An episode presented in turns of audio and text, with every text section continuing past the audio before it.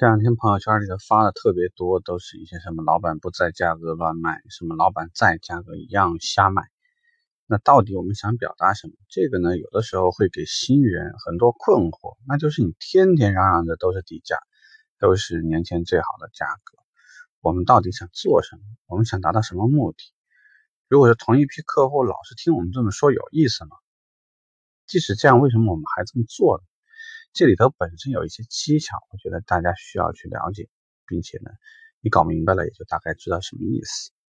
一方面说，其实想表达的意思无非就是我们为了销量，我们可以不顾一切，我们可能会亏老本，我们会甚至不管老板怎么想，倾尽一切，就是想表达我们跟客户站一块。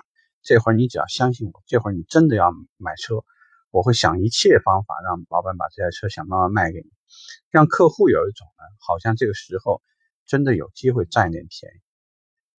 因为我们以前聊过一句话，就是客户哪怕不喜欢占便宜，他也不喜欢吃亏。既然说趁你病要你命，你这会儿急着要销量，你这会儿不顾一切的想要把这台车卖给我，你自然还是会想办法给我一点好政策。现在挣钱不容易，那所以花钱的时候呢，让客户多少有点感觉就是得吧得吧。既然说我今天挣不到多少钱，不如说呢，我在花钱这件事情上再砍一砍。其实你想，我今天挣不到两千，但是我万一还价还了四千，不是给我感觉还是蛮舒服的嘛？所以利用的是这种心态。那既然是说一个口号，为什么反复反复讲？毕竟讲客户很多时候已经不在了，意思就是说该成交的成交掉，该战败的也就战败掉了。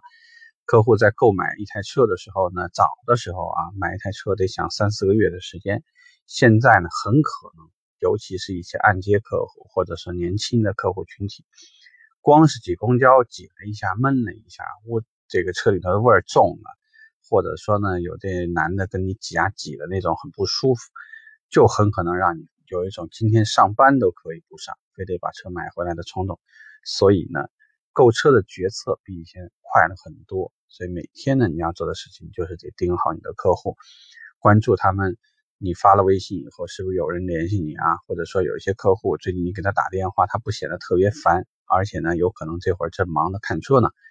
这些客户呢，你就要重点去关注。所以在年前每一天每一个时间，把手头上一些这种打发时间的事儿放下。呃，确实说一年以内有可能最好销量的也是这个月。最后这几天揣着现金来买车的客户也有可能会很多，不要让很多事情显得这么突然。给每个客户呢主动打个电话，如果真的有谁有动静，至少你也能知道，不会让客户在四五点钟揣着大把现金，然后失望的回去。这个做起来，尤其是外地客户，那就太麻烦了。一切的事情一定要提前做好准备。OK，这个话题我们就聊这吧，拜拜。